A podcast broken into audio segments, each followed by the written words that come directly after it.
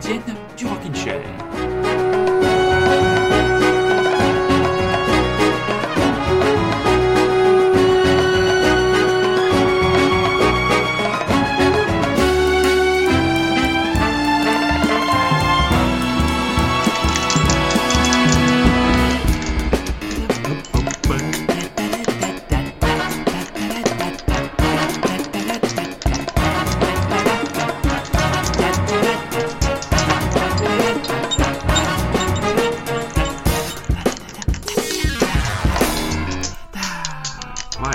bon, tu peux arrêter. très chers auditeurs, très chères auditrices, bonjour Vous écoutez bien le Rikiki, la pastille quotidienne du Rockin' Chair. Et enfin, nous sommes déjà mardi, deuxième jour de la semaine. Et aujourd'hui, c'est le camarade Rémi qui démarre. Oui, comme je t'ai un petit peu teasé avant de, de prendre l'antenne, eh bien, nous allons vaguement parler, on va pas non plus rentrer trop dans le détail, nous allons parler de philosophie et de couilles. Oh Est-ce que cela t'intéresse Alors, eh, eh, euh, pourrais-tu, pourrais-tu, s'il te plaît, pour nos très chers auditeurs et nos très chères auditrices, faire la relation entre les glandes reproductrices masculines et la philosophie? Tout à fait. C'est simple, en ce moment, je suis en train de lire le dernier bouquin de Bret Easton Ellis qui s'appelle White, qui n'est pas un, enfin, qui est un roman, mais qui n'est pas une fiction. C'est un, où il parle de lui, de son histoire, etc. Et moi, ça me fait penser que souvent, quand je, ben, quand je, je, je me plonge dans Bret Easton Ellis, cela me fait penser à des personnages fortement nihilistes. Oui, Voilà. c'est clair. Surtout ses premiers bouquins, Moins que zéro, euh, notamment, plus qu'American Psycho, surtout Moins que zéro, voilà, Ah des oui, personnages zéro, etc. ouais. Or, voilà, on entre dans la philosophie. Et quel autre auteur euh, que je, je, je, je lis régulièrement, euh, bien tape régulièrement dans le nihilisme, eh bien, c'est Chuck Palahniuk, avec son, son magnifique nom que j'arrive jamais à écrire correctement. Chuck Palahniuk, dans lequel je suis, euh, c'est bizarre de dire ça, dans lequel je suis rentré, enfin en tout cas dans sa littérature, j'y suis rentré par un recueil de nouvelles qui s'appelle, et là tu vas comprendre le lien, le Festival de la couille. Ça me dit quelque chose, ça. Et voilà, mais oui, c'est un recueil de nouvelles qu'il a sorti euh, il y a quelques années maintenant.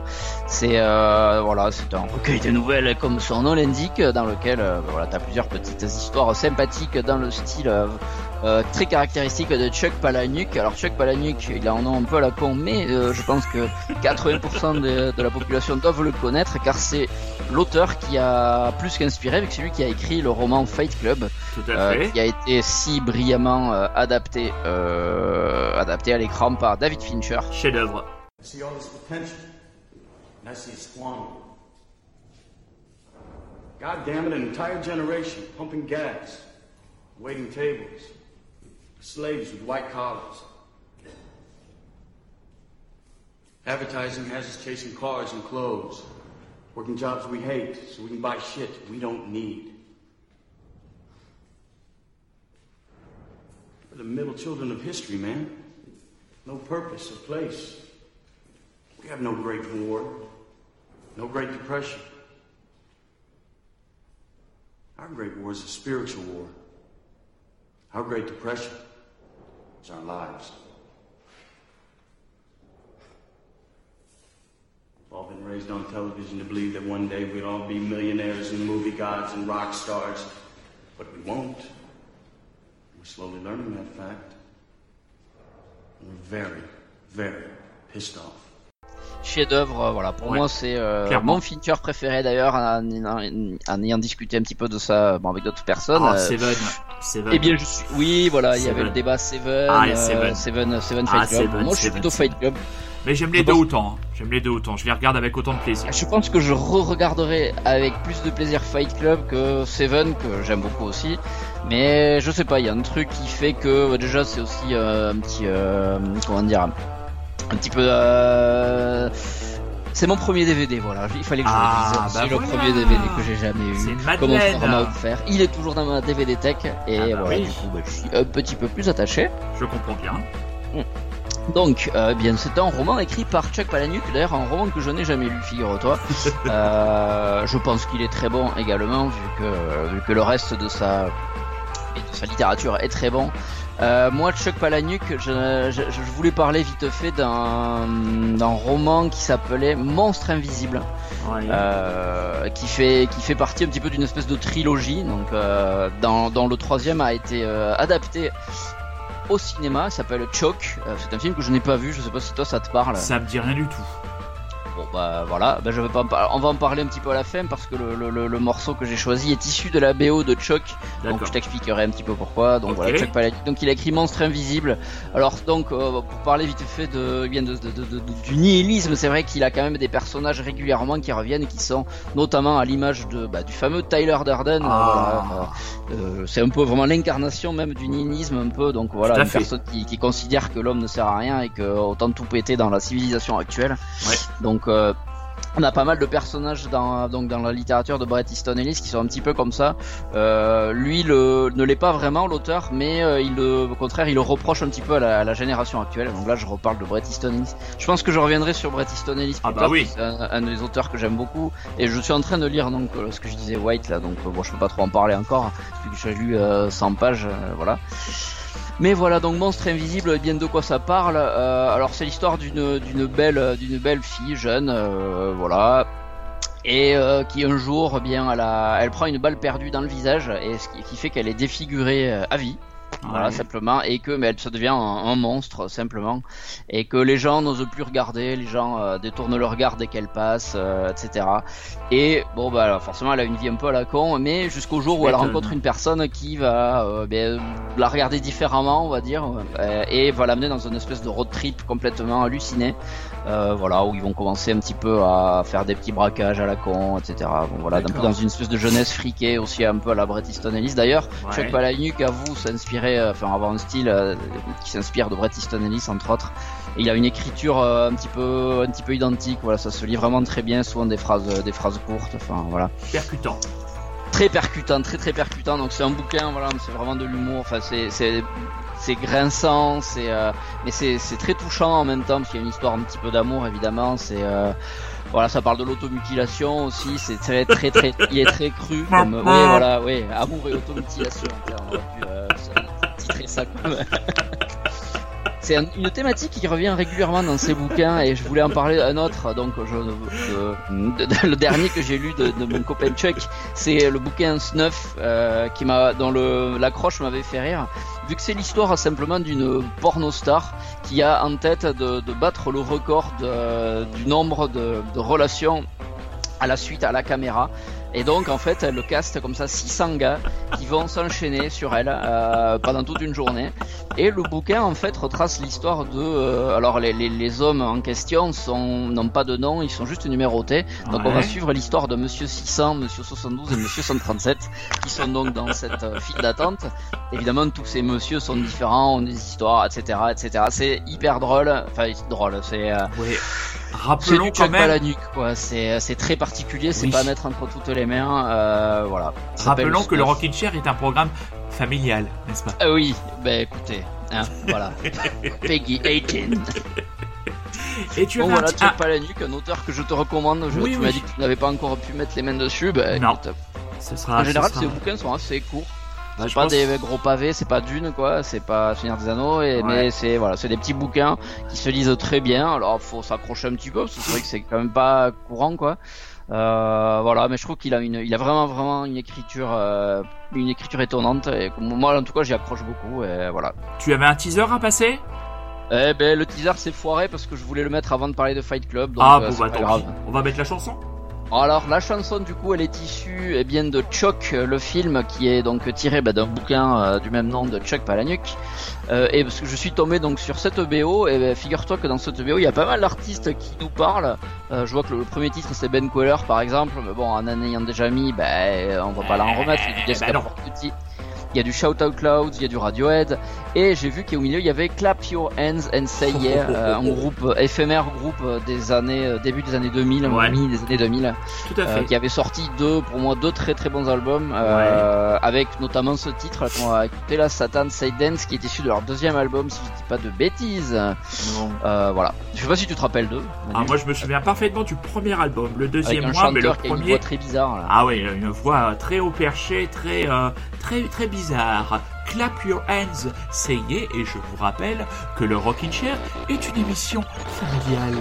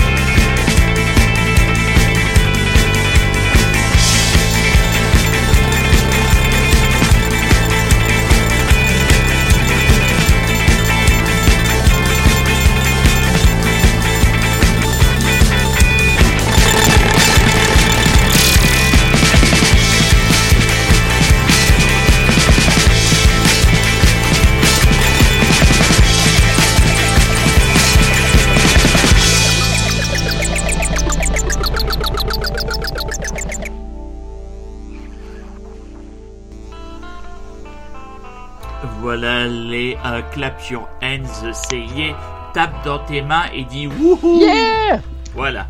Très bien. Eh ben, moi, je vais vous parler d'un très vieux film, un film paru en qui est sorti en 1963 et qui fait partie pour moi de mes grands classiques du grand cinéma. 55 days at Peking. Look, I suppose you know all hell's going to break loose here. Charlton Heston, Ava Gardner, and David Niven star in this epic story of the Boxer Rebellion in China.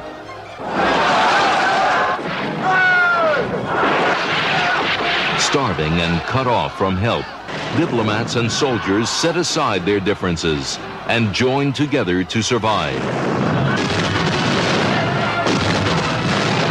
Magnificent adventure. Exotic romance. 55 Days at Peking. A spectacular classic. Donc, est-ce que c'est un classique dont tu avais entendu parler? Est-ce que tu connais au moins le nom de ce film? Ah non, non, ouais, ça fait partie, comme je dis souvent, de la très grande liste de films euh, classiques euh, qu'il faudra un jour euh, que je me regarde. Alors voilà, c'est un film de Nicolas Ray, donc le grand réalisateur américain, qui est paru en 1963.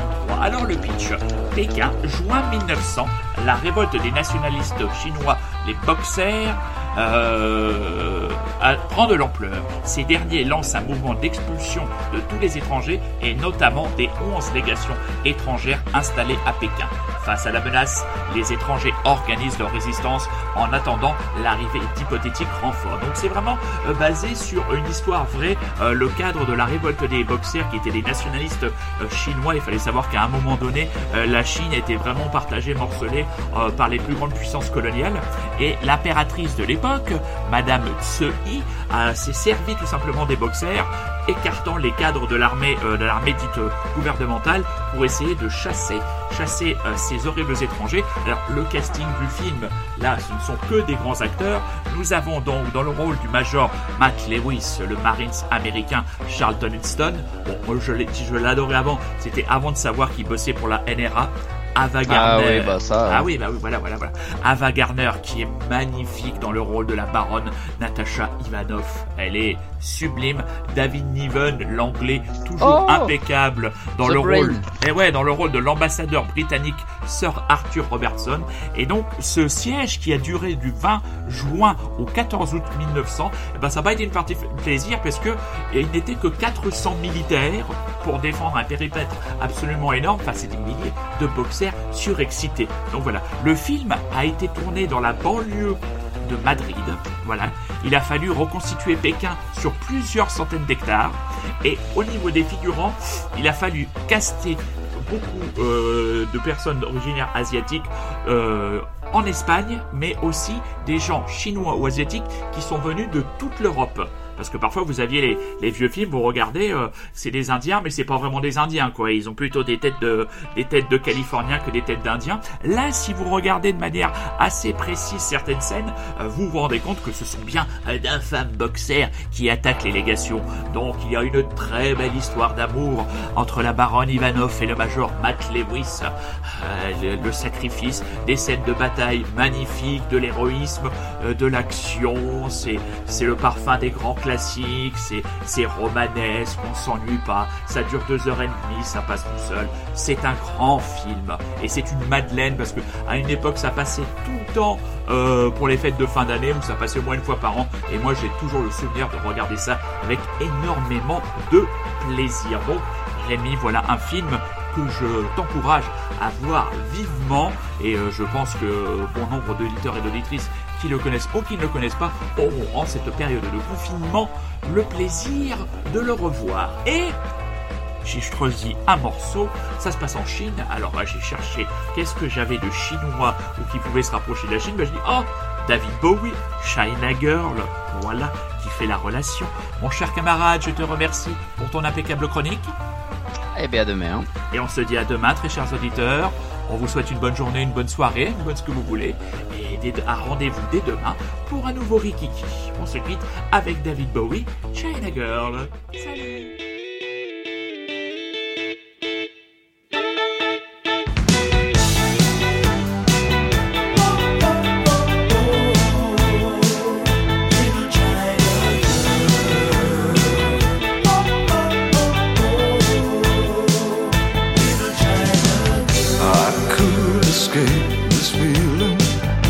my China girl. I feel a wreck without my little China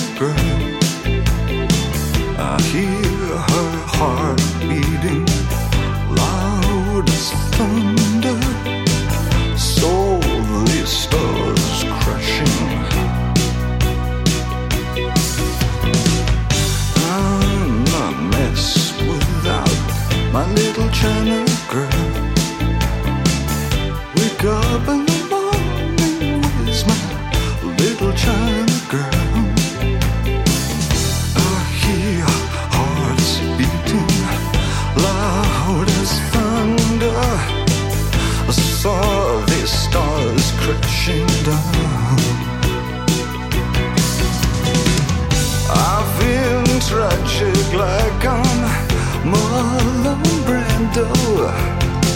When I look at my